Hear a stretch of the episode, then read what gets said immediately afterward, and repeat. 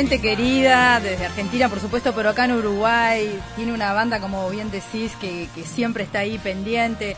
Inevitablemente me acuerdo de mi querida Natalia La Rosa, periodista de esta casa, eh, que siempre está pendiente del averizo. Fans número uno. Y a veces pone en Twitter, ¿cuándo los voy a volver a ver? Porque es una necesidad, y la entiendo, porque a veces uno tiene ese sentimiento hacia determinadas bandas, y realmente ir a verlos, escucharlos en vivo, es todo algo especial para uno. Bueno, y vamos a celebrar este momento de compartirlo con ellos, entonces, con la averizo, con Coraje, que es el tema que estamos Coraje. escuchando de Giras y Madrugadas, su álbum. Exactamente, esta banda de rock argentina de Avellaneda, que además fue nominada nuevamente este año a los premios Gardel como mejor álbum grupo de rock por su último trabajo de estudios, giras y madrugadas. ¿Eh? Eh, y además tiene una cantidad de cosas que se vienen. Estrena el próximo domingo el documental lleno de historias. Eh, en septiembre se viene también un recital, obviamente que muy esperado, eh, desde el Luna Park streaming en vivo van a hacer. Y bueno, una serie de, de eventos se están estrenando también algunos videos. Pero vamos a hablar de todo esto con Ezequiel Boli, el bajista de, de La Berizo. ¿Cómo andas, Ezequiel? Hola, ¿qué tal? ¿Cómo están todos por ahí? Bien, qué gusto tenerte. Un placer, un placer hablar con, con todos los hermanos uruguayos allá que tanto se les extraña. Eh, estábamos escuchando Coraje y en, en, un tramo de la canción dice, volver a empezar aunque me cueste la vida, no quiero llegar a viejo y preguntar por qué guardé mi coraje en los cajones. De eso se trata también eh, la vida de un artista, ¿no? Que por momentos siente que por diferentes circunstancias cae y mm, tiene que sacar fuerzas de donde sea porque se debe a su público. Y en eso están ustedes hace años, ¿verdad, Ezequiel? Sí, totalmente. Es un, es un camino que, que cuesta un montón, que, que, que trata mucho de sacrificio. Creo que, que ahí está mucho la clave, el trabajo, la constancia y, y sobre todo el sacrificio. Y, y tiene un poco que ver con eso de, de, de levantarse y prácticamente volver a empezar porque, Mm. bueno, la, la vida te va pasando por diferentes momentos, las situaciones van cambiando y, y uno tiene que seguir adelante. Cuando estábamos en el under y las cosas se nos complicaban muchísimo, acá cuando pasó lo, por ejemplo, lo de Cromañón fue fue también un parate gigantesco para todas las bandas, sobre todo las emergentes que tocaban en, en los lugares que, que no estaban más adecuados y, y no se adecuaban demasiado a, a las normas de seguridad y todo ese tipo de cosas, entonces hizo que, que todo el under, eh, eh, por lo menos acá en Argentina, tuviese, tuviese un parate terrible. Y bueno, y, y- y- supimos sobrellevar esa, esa situación y salir adelante, como seguramente lo haremos ahora después, cuando ojalá Dios quiera que pronto pase pase todo esto, que, evita que, que las bandas puedan dar los shows en vivo, ¿no? Claro, bueno, ustedes terminaron, por suerte tuvieron tiempo de lanzar el, el- el último disco, Giras y Madrugadas, y bueno, y ahora salen con algo muy esperado, que es este lleno de historias, este documental, que muestra muchísimo de, de- de la interna, ¿no? De, de las cosas que uno no puede ver, de atrás del escenario, pero también historias personales muy fuertes, Ezequiel.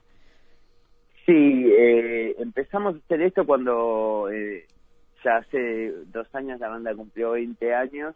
Eh, decidimos filmar toda toda esta gira de, de festejo por los 20 años. Obviamente eso le siguió un libro eh, con un disco, con, con un montón de, de fotos, con un montón de, de archivo que teníamos de, de toda nuestra historia y nos dimos cuenta que, que estaba bueno que, que la contemos esa historia para que la gente que quizá conoce solamente las canciones o quiera saber algo más sepa también de, de dónde venimos y quién somos realmente. Se, se han dicho muchas cosas de nosotros y, y queríamos nosotros desde, desde nuestro lado contar toda la, la historia que viene un poco a lo que hablábamos al principio de- del sacrificio, Sí. del levantarse, de pelear y nadar inclusive en contra de la corriente. Sí. Entonces nos pareció que, que estaba bueno el mensaje, más allá de, inclusive antes de la pandemia, nosotros siempre dijimos que, que, que, que un lindo mensaje que, que podíamos mandar más allá de, de todos los mensajes y de todas las historias que, que hay en las canciones era que, que, que somos una banda que arrancó como, como hay millones de bandas en, en Argentina, en Uruguay, en Latinoamérica, en el mundo, que, que, se juntan en una sala de ensayo con un montón de sueños, pero ni la más mínima idea de, de cómo lograrlos. Nosotros éramos eso. Hmm. y, y a base de constancia y, de, de, siempre querer mejorar y de siempre tratar de, sacar el proyecto adelante, fuimos aprendiendo y, nunca bajamos los brazos y eso nos llevó hasta donde estamos hoy por hoy. Así que nos parecía que, que en un mundo que parece que, que, todo el tiempo depende de un golpe de suerte, de tener 45 mil millones de reproducciones en, en YouTube o muchos seguidores en Instagram, eh, es la manera de, de, generar, conmover a la gente. Nosotros planteamos desde otro lado y es desde el esfuerzo. Entonces nos pareció un, un, buen mensaje para mandar y ahí salió toda la idea de, este documental de llenos de historias que, cuenta un poco la historia de la banda desde sus comienzos hasta esta gira de, los 20 años. Claro, una, una banda muy callejera, ¿no? Que muy muy cerca del público, pero a veces no con tantos seguidores detrás, por lo menos en esos primeros años.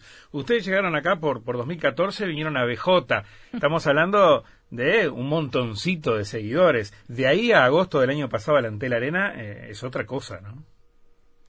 Sí, totalmente. Lo, lo que vivimos en Uruguay para nosotros fue fue siempre unir y llevarnos una sorpresa desde, como vos bien dijiste, desde BJ hasta, no sé, me puedo acordar de, de Landia, esos Landia que hicimos llenos totales que nosotros realmente no lo podíamos creer.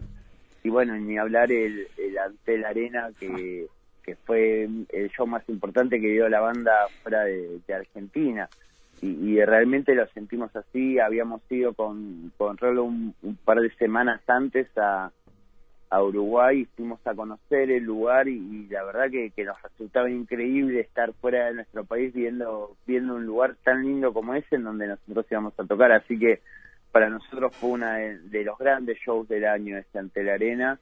Y, y, y la confirmación de que, de que el público uruguayo y nosotros eh, estamos súper conectados y, cada vez que, tenemos la oportunidad de ir, no solo a Montevideo, sino... Sí.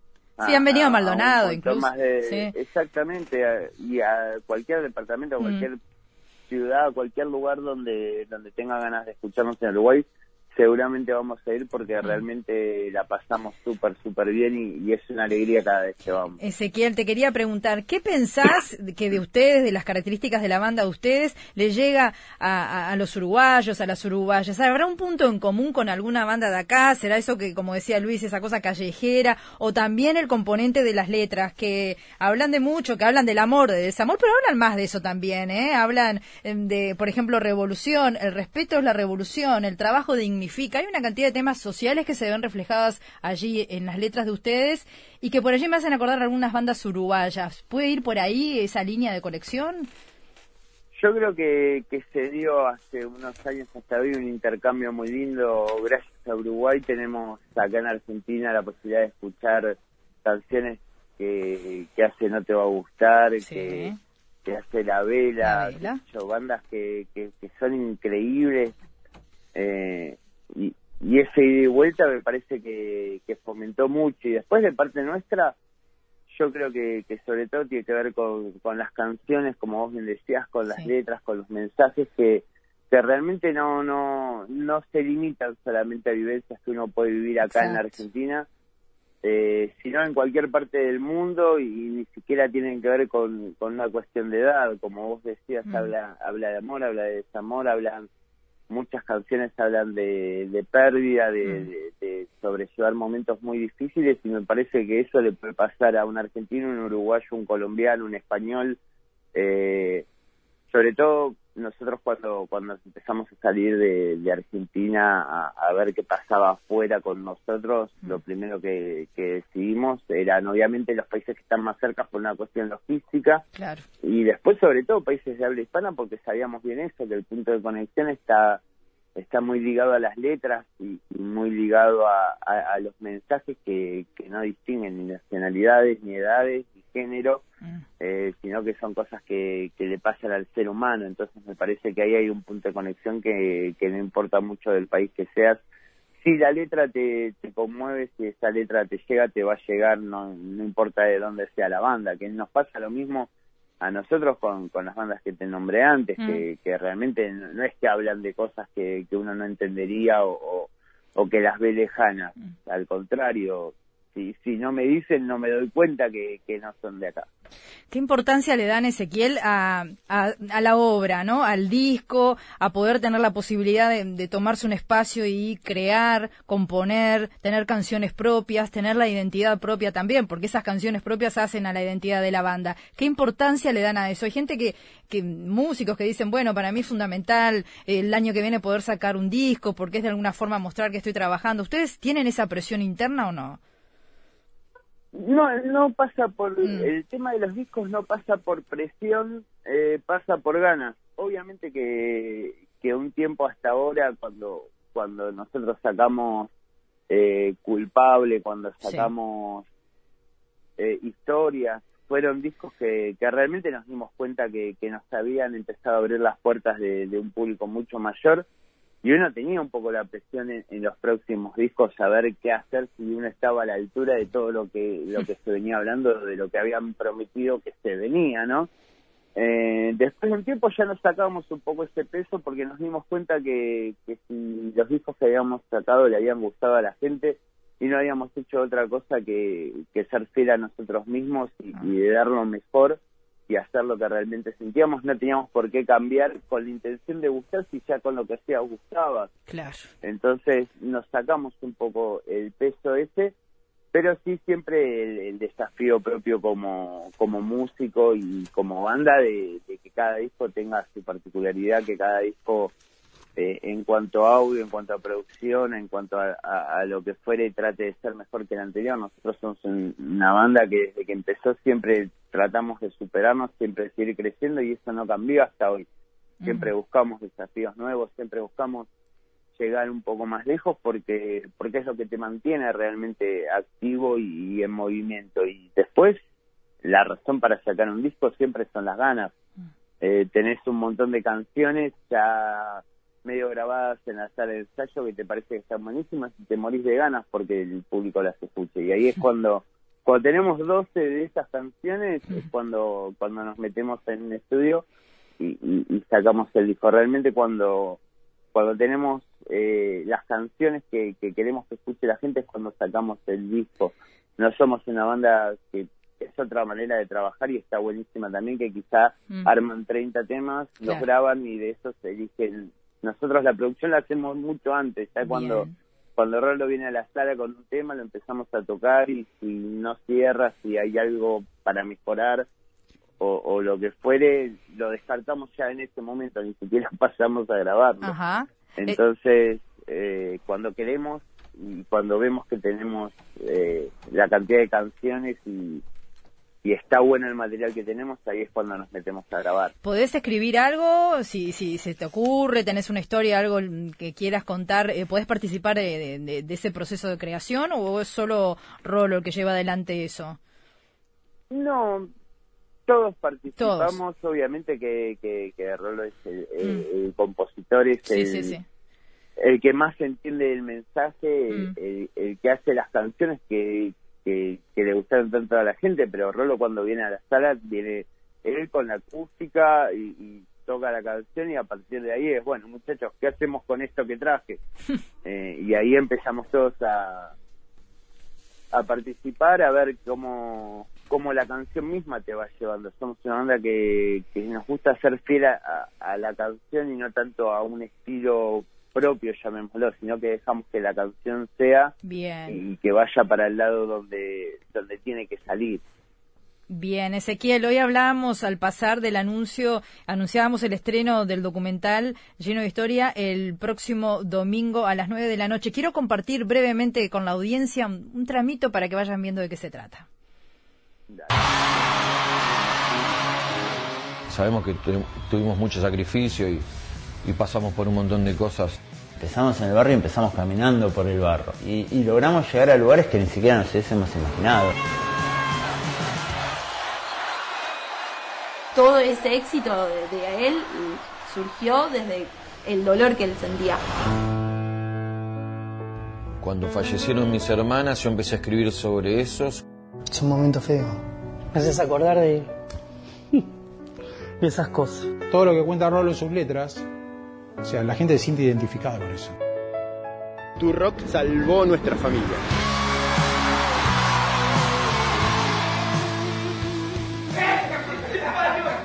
Nos reímos mucho de nosotros mismos, general del otro, ¿no? Solo el que los conoce muy de cerca sabe todo lo que pasaron. Todo lo que vos digas, te están esperando que te equivoques. ¿Los estuviste cuando arrancaron? ¿Vos sabés cómo trabaja esta gente? No.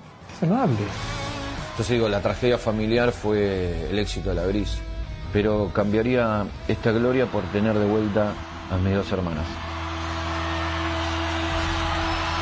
Cambiaría esta gloria por tener de vuelta a mis dos hermanas. Y esa historia de Rolo, el líder, vocalista, esa historia trágica de la pérdida de dos hermanas, atraviesa inevitablemente, ¿verdad, Ezequiel, la historia de ustedes? Totalmente, totalmente. Eh, nos atraviesa desde el punto de vista humano. Vivimos todos esos momentos horribles al lado de Rolo. Eh, fueron momentos realmente tristísimos, tristísimos para, para todos.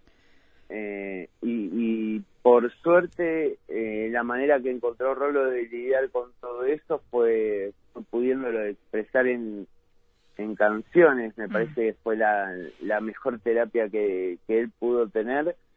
Y, y, a su vez darte cuenta que, que esa manera de, de él de hacer terapia y de sanarse a él mismo eh, pudo sanar a otro montón de gente, realmente es, es, maravilloso. Nosotros siempre que llegamos a un lugar y pasa siempre que, que llegamos a, alguna ciudad o algún lugar, siempre hay, hay alguien en la puerta del hotel con, con una historia increíble para contarnos más allá, ¿no? De, de, del seguidor que quiere la foto, que, está buenísimo y está todo bien, sino capaz que gente que que no es ni de ir a shows, ni mucho menos ir a, la puerta de, un hotel a ver una banda, pero ni en delirios, más delirios se lo hubiese imaginado, y, lo tenés ahí parado contando con alguna foto de alguien o, alguna mm. historia para contar que, que, realmente la banda le sirvió y, fue un, un punto de apoyo importante para salir adelante. Para nosotros eso nos parece increíble para para Rolo es, es alucinante que, que su manera de sanar haya podido sanar a otras personas, es realmente lo que logra la música, ¿no? Es imponente lo que estás contando y por allí se escuchaba alguien que decía el rock salvó a mi familia, eh, que, no sé porque todavía no lo pudimos ver y bien adelanto si es el propio Rolo o si es este alguien, un simpatizante de la banda, pero lo que voy es, em, por un lado es imponente el apoyo de ustedes, el apoyo que tiene la gente hacia ustedes, lo que ha generado, pero no deja de ser un peso importante para ustedes también eh, tener e, esa función, ¿no? De, de esa especie de colchón emocional de miles de personas. Es una es una responsabilidad, pero es una linda responsabilidad, ¿no? Me parece que que todos tenemos obligaciones, todos tenemos eh, una mochila, algo que nos quita el sueño y realmente eh, que esa mochila o, ese peso que sientas eh, sea en pos de hacerle bien a la gente, me parece que el premio le gana a la responsabilidad y al sacrificio, ¿no? Porque realmente más allá de que uno se da cuenta en, los shows cuando cuando mira a la gente, cuando cuando ve que las canciones ya son de ellos porque las cantan hmm. eh, desde un lugar muy especial, eh, sabemos que, que, que hay un montón en juego, pero pero es algo lindo, es algo que, que no lo sentimos para mal, sino para bien. Ezequiel, eh, por último, recordamos entonces que el próximo domingo, lleno de historias, ¿cómo se puede ver? A las 9 de la noche. El próximo domingo, 9 de la noche, desde la plataforma Movistar Arena. Ahí está. Eh, si no, se meten en todas las redes, yo siempre, porque capaz que digo mal una dirección, un horario o algo. Eh, en todas las, las redes sociales, eh, en todos los portales, simplemente con poner en Google Laberizo van a encontrar todos nuestros contactos y, ahí va a estar toda la información, pero sí, este domingo se estrena gratis para el que lo quiera ver, eh, se mete a las 9 de la noche, empieza y, bueno, está bueno que, que, todos lo puedan ver y, es un, un lindo plan gratis para, para un fin de semana de por lo menos acá en Argentina, todavía de, de, cuarentena bastante eh, estricta. Así que para quedarse en casa, cuidándose y pudiendo ver eh, al que le guste la banda, un, lado no tan conocido de nosotros. Y, y, que está bueno verlo. Y pueden ir haciendo boca con los dos videos, ¿no? De canciones que están en la vuelta, eh, Vulnerable y Coraje, que estábamos escuchando con, cuando arrancamos. Sí, eso, eso es, son los, las cosas que nos pasan cuando nos quedamos mucho tiempo quietos.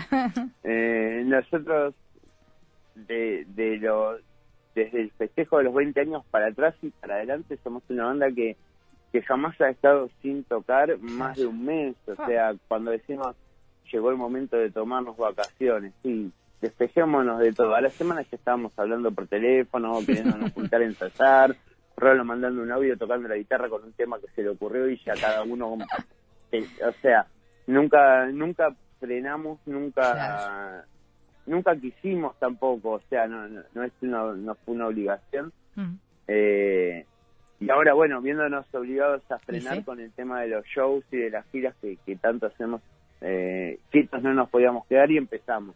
Y bueno, hagamos videos, empecemos a ver esto, empecemos a ver el otro, también para darle a la gente cosas eh, en un momento en donde prendes la tele, acá por lo menos en Argentina, prendes la tele y, es COVID-19 y apagaste la tele con el COVID-19 y no hay muchas otras cosas. Está muy bien. Y, está mm. bueno estar mm. informado, está, es imprescindible para, para cuidarnos todos pero también uno está, bueno, media horita por lo menos por día de, despejar un poco la cabeza para, para no saturarse y para no caer en un pánico que no te va a dejar hacer nada bueno. Bien. Eh, poder, poder desconectar un poco y, y también tener la cabeza en otras cosas que, está bueno tenerlo. Bueno, y el 12 de septiembre van a estar allí en el Luna Park, va a ser fuerte para ustedes, eh, va a ser la oportunidad de volver y también estar en contacto con la gente.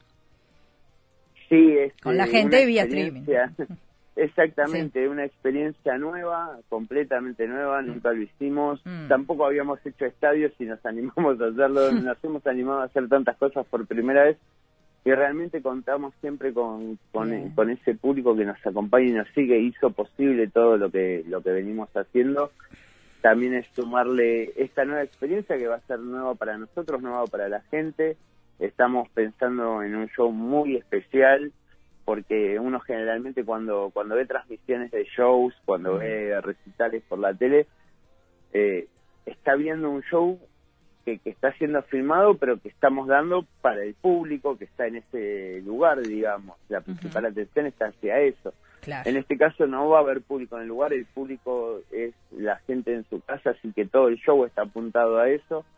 La idea es que es que se sienta distinto, que, que la gente que está en su casa no sienta como que está mirando de afuera algo que pasó o algo que está pasando en el momento, sino que, que realmente se sienta partícipe y sienta que, que está formando parte del show, porque realmente es así, nosotros vamos a estar desde un lugar, la gente desde el otro, pero pero esa falta de, punto de contacto vamos a tratar de, como se hace hoy con todo, de suplantarlo con la tecnología Y, y, poder lograr, eh, aunque sea lo más parecido a, a, encontrarnos como tanto nos gusta conocerlos en vivo, hasta que no sea posible Ezequiel Boli, bajista del Averizo, fue un gusto enorme haberte entrevistado y te mando de parte de toda la, gente que, los quiere de acá de Uruguay, de toda la banda que los sigue, un beso grande porque sé que están escuchando muchísimos y que, lo van a agradecer. Hasta pronto y el domingo estaremos allí pegaditos viendo el documental de ustedes. Que pasen bien. Mm, muchísimas gracias por todo. Un saludo grande a toda la gente de Uruguay. Ojalá que podamos volverlo ojalá, ojalá. lo antes posible y, nada, nos estaremos viendo virtualmente en cualquier momento. Genial, nos vamos con coraje, que nunca está de más un poquito de coraje.